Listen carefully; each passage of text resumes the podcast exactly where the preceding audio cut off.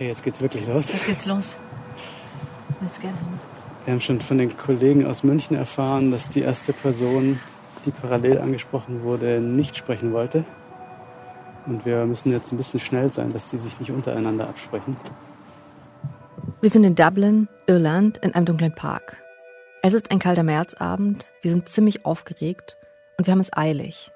Wir wollen zu Sergei. Wir haben schon in der ersten Folge dieses Podcasts von ihm erzählt. Er hat in Russland als Programmierer gearbeitet, für die Firma Vulkan. Und damit für Putins Geheimdienste. Und Sergei lebt mit seiner Familie in einem Vorort in Dublin. Es fühlt sich an, als würden wir ihn schon eine Weile kennen, denn wir haben seine Profile in sozialen Medien gefunden. Sergei hat Bilder von sich ins Netz gestellt. Wir wissen, wo er im Urlaub war, welche Museen er besucht hat. Wir kennen Bilder von ihm mit Kinderwagen und welche in Militäruniform. Bilder aus seinem Esszimmer, Bilder von seiner Frau, Bilder von seinen Kindern. Bilder von seinem Garten mit Regenbogen und Bilder von seinem Garten mit Sonnenuntergang. Bilder von seinem Garten mit Grill. Und Bilder vom Park um die Ecke. Und so haben wir Sergei gefunden.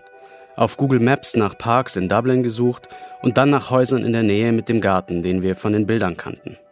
Mittlerweile arbeitet er nach eigenen Angaben für Amazon in Irland. Für Amazon Web Services, über deren Server laufen weite Teile des Internets unter anderem Netflix, Twitch, aber auch Facebook. In Russland hat er brutalen Geheimdiensten zugearbeitet. Er kennt wahrscheinlich einige Staatsgeheimnisse. Er könnte auch ein Spion sein oder noch für diese Dienste arbeiten, wenn die mal Hilfe brauchen. Ready? Ja. okay. Das wird schon.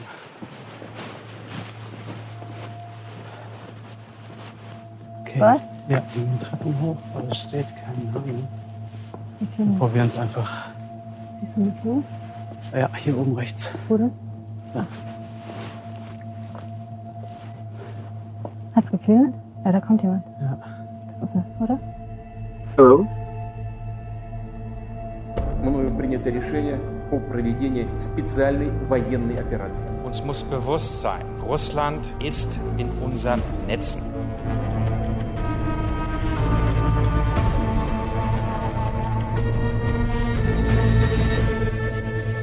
Hi, ihr hört Putins Krieg im Netz, was die Vulkanfiles enthüllen.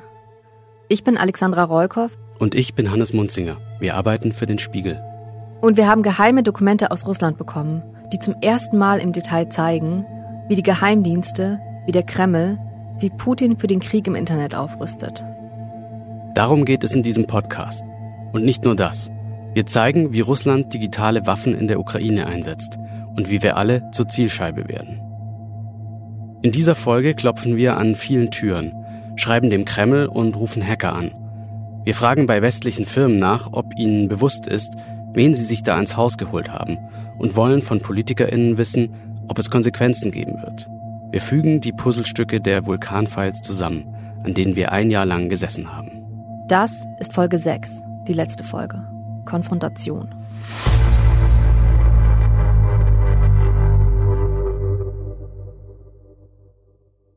Er hat uns aufgemacht. Ähm, er war offensichtlich, hat er, ich glaube, er hatte schon Pyjama an.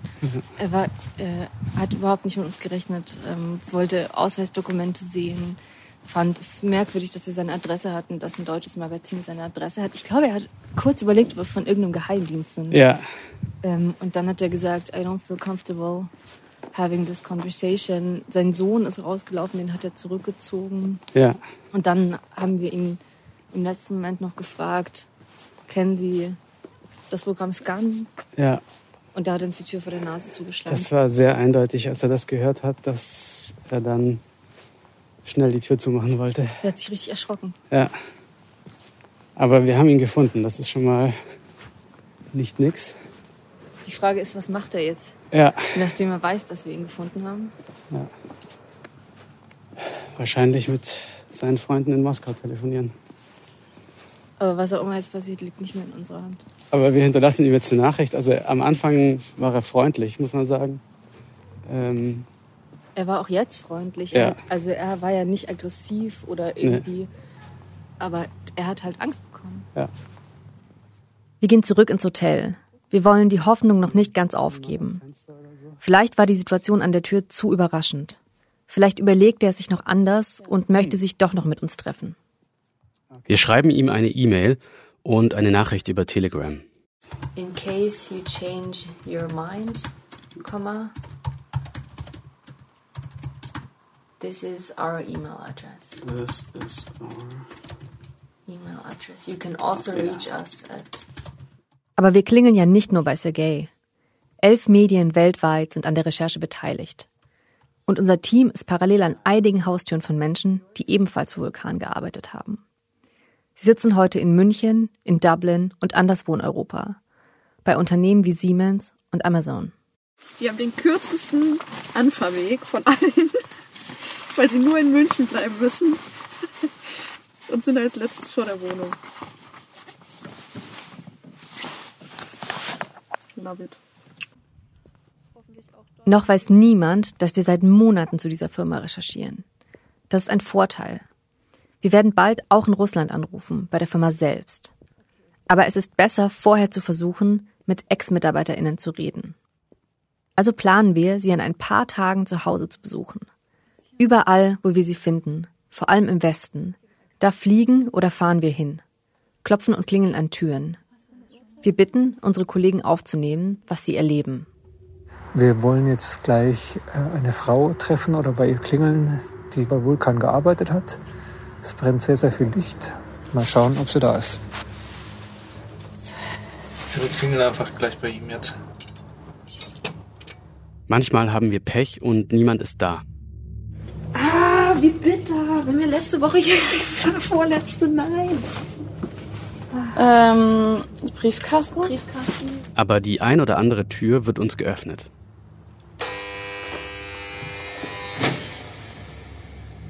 Und Sergei meldet sich tatsächlich auch zurück.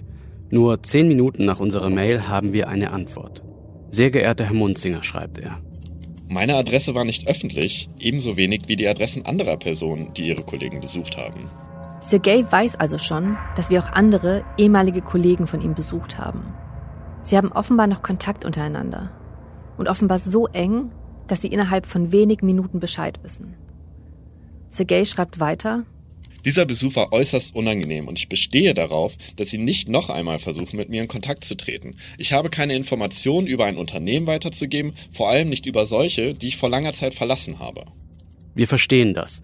Auch für uns ist es unangenehm, bei fremden Menschen vor der Tür zu stehen und einfach so in ihr Leben zu platzen.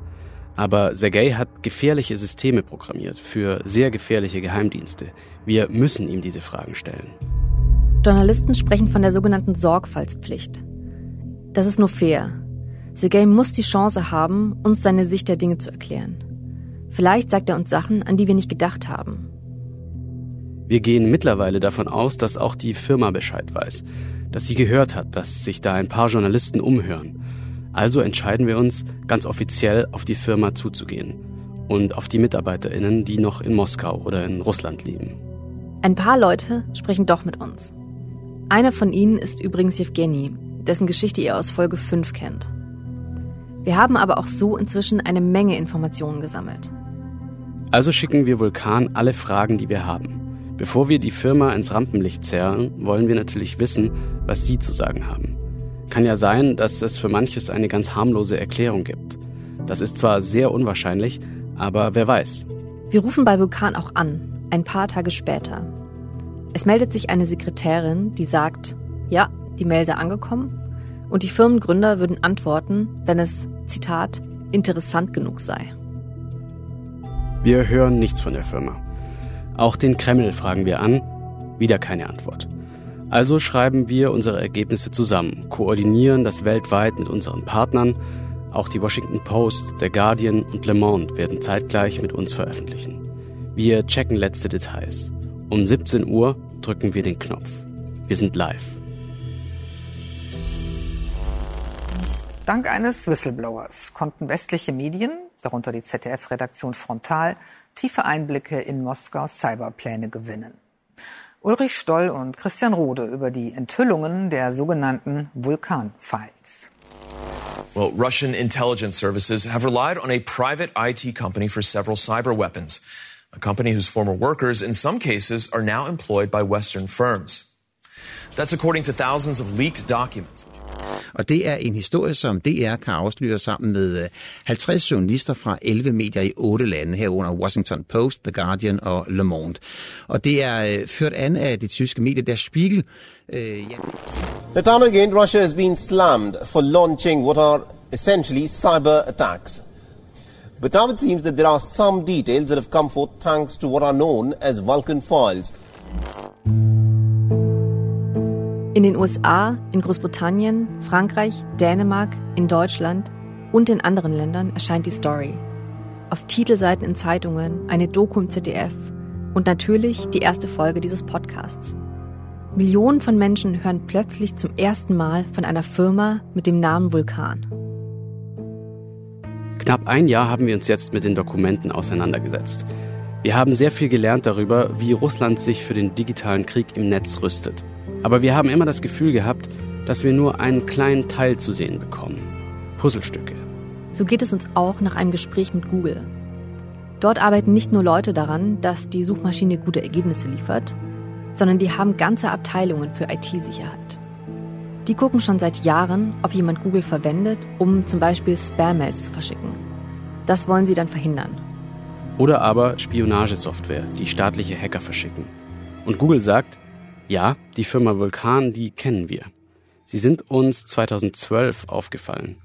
Ein Vulkan-Mitarbeiter hatte damals eine Google-Mail-Adresse angemeldet und von dort aus eine E-Mail an Vulkan geschickt. Google zufolge testen Hacker oft erstmal, ob sie alles korrekt eingestellt haben, ob die E-Mail verschickt wird oder ob Google einen Trojaner erkennt und die Mail stoppt. 2012 klappt alles. Die Hacker verschicken eine Testmail von Google zu Vulkan. Und kurze Zeit später wird die tatsächliche Spionagesoftware verschickt. Von derselben Google-Mail-Adresse. Aber diesmal an echte Zielpersonen.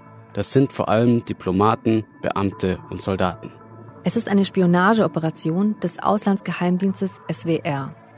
Cozy Bear wird sie genannt, der gemütliche Bär. Und Vulkan hat dabei offenbar geholfen. Es ist eine weitere Bestätigung, wie relevant diese Firma ist. Aber es ist eben auch nur ein Puzzlestück. Die Vulkanfiles, sie sind ein Puzzle mit 10.000 Teilen, das uns jemand vor die Füße gekippt hat. Wir haben gepuzzelt. Vieles davon haben wir in diesem Podcast erzählt. Aber darüber hinaus haben wir zahlreiche Artikel veröffentlicht. Deswegen hier nochmal die News im Schnelldurchlauf, die Key Facts, was die Vulkanfiles enthüllt haben. Punkt 1. Wir sehen, wie abhängig das Militär und russische Geheimdienste von privaten Firmen sind. Selbst eine der gefährlichsten Hackergruppen, die Sandworm-Einheit, die den globalen Transport mal beinahe komplett zum Erliegen gebracht hat, die hat sich auf die kleine Firma Vulkan verlassen. Mit Hilfe von Vulkan soll das Hacking einfacher werden. Ziele sollen schneller ausspioniert oder IT-Netze zerstört werden können. Punkt 2.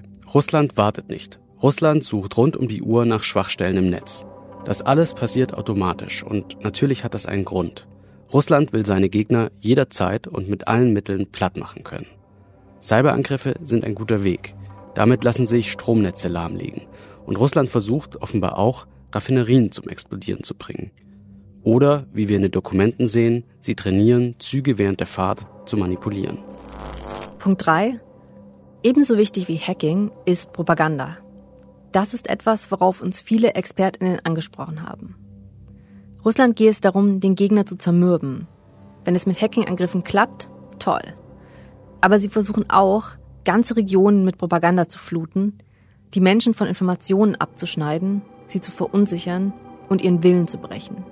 Das sei mindestens so wichtig wie Hacking-Angriffe. Punkt 4. Man kann sich wehren. In der Ukraine hat Russland viele Ziele nicht erreicht. Russland hat zwar angegriffen, aber unterschätzt, wie erfolgreich sich die Ukrainerinnen wehren. Punkt 5. Russische Hacker bleiben nicht für immer in Russland. Und dann gibt es noch eine Sache. Ehemalige Mitarbeiter von Vulkan arbeiten inzwischen auch im Westen. Und in vielen Fällen ist das kein Problem. Aber bei einigen Mitarbeitern, da könnte es sich lohnen, genauer hinzuschauen. Wir haben diese westlichen Firmen natürlich nach den ehemaligen Vulkanleuten gefragt. Siemens zum Beispiel sagte uns zunächst, dass das Unternehmen das Thema sehr ernst nehme und man den Vorgang prüfe, Wegen des Datenschutzes könnten sie aber keine Angaben zu einzelnen Mitarbeitenden machen. Nach unserer Veröffentlichung leitete Siemens dann wohl interne Untersuchungen ein. Amazon Web Services, das ist die Firma, bei der Sergey arbeitet, haben wir auch viele Fragen geschickt. Ob sie ihn vor der Einstellung überprüft hatten zum Beispiel oder wie sie sicherstellen, dass die Daten, die der ukrainische Staat auf Amazon Web Service Servern sichert, nicht in die Hände der falschen Leute gerät. Aber Amazon wollte unsere Fragen nicht beantworten. Was wir aus den Vulkanfiles nicht lesen können, wo genau jetzt welche Software zum Einsatz kam. Das wissen die Geheimdienste, vielleicht auch ein paar Leute bei Vulkan. Aber es steht nicht in den Files. Aber was wir vor uns haben, das ist ehrlich gesagt wichtiger. Wir sehen die Ambitionen. Wir sehen, worüber die Geheimdienste in Russland nachdenken, was der Führungsstab der Armee plant und wofür er Geld in die Hand nimmt. Das ist es, wovor uns die Quelle warnen wollte. Die Dokumente, die wir haben, die beginnen im Jahr 2016. Das heißt, Russland arbeitet seit Jahren an diesen Zielen. Sie denken langfristig. Und Vulkan ist nur eine Firma. Es gibt noch viel mehr davon in Russland. Einige dieser Hacking-Firmen stehen auf Sanktionslisten. Das könnte nach unserer Enthüllung künftig auch Vulkan treffen. Auch in Deutschland denkt man mittlerweile über Sanktionen nach. Wir haben die Innenministerin Nancy Faeser gefragt, wie die Bundesregierung mit Firmen wie Vulkan umgehen will.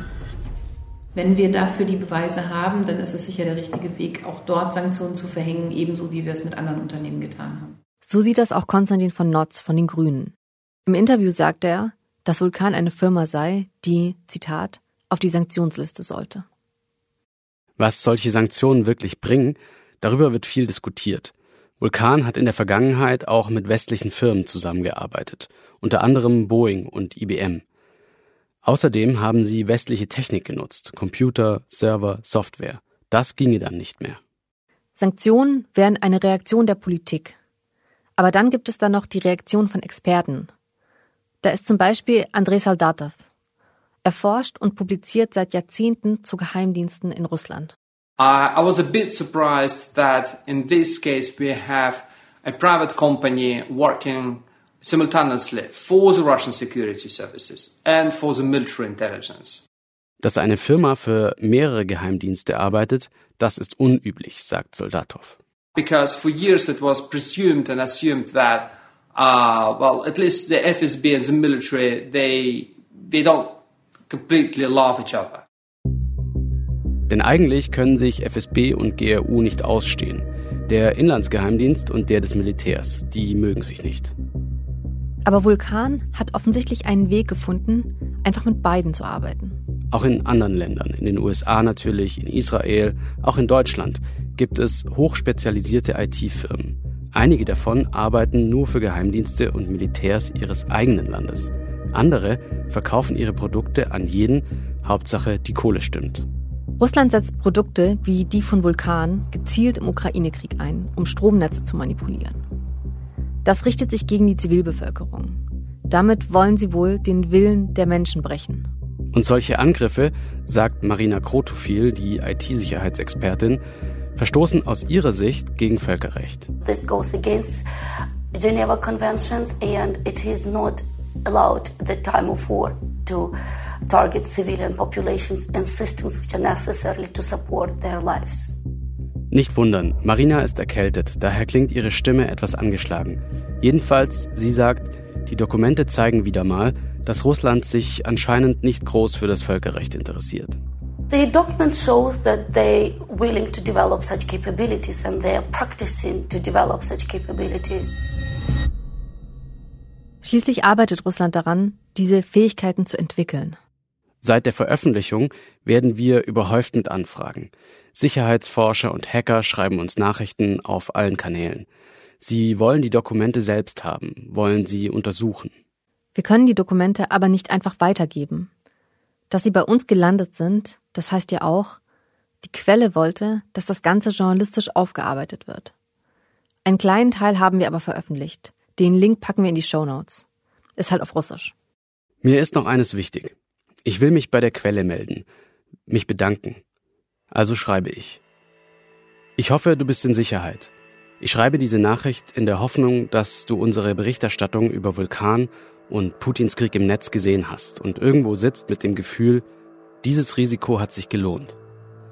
Wir haben deine Informationen in einer monatelangen Recherche aufgearbeitet, überprüft und verifiziert. Wir haben weitere Daten zu Vulkan bekommen, haben ihre Verbindung zu drei Geheimdiensten, dem Verteidigungsministerium und dem Generalstab des Militärs nachgewiesen.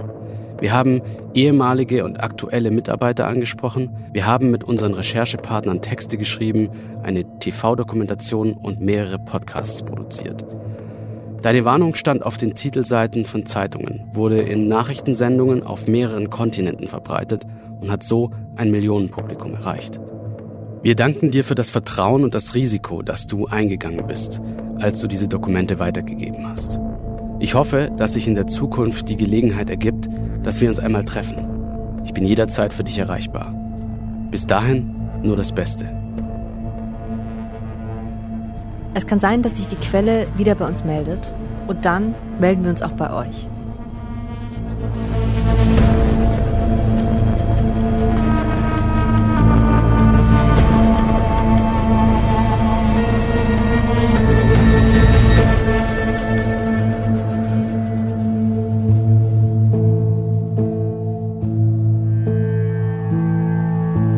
Das war Putins Krieg im Netz.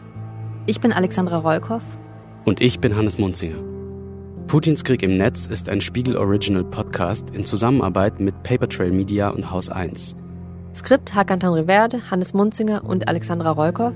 Recherche Sophia Baumann, Katharina Alexander, Christo Buschek, Maria Christoph, Roman Höfner, Max Hoppenstedt, Karina Huppertz, Diana Kollig, Roman Leberger und Marcel Rosenbach. Fact-Checking Nikolai Antoniades. Executive Producer Frederik Obermeier, Bastian Obermeier, Ole Reismann und Janis Schakarian.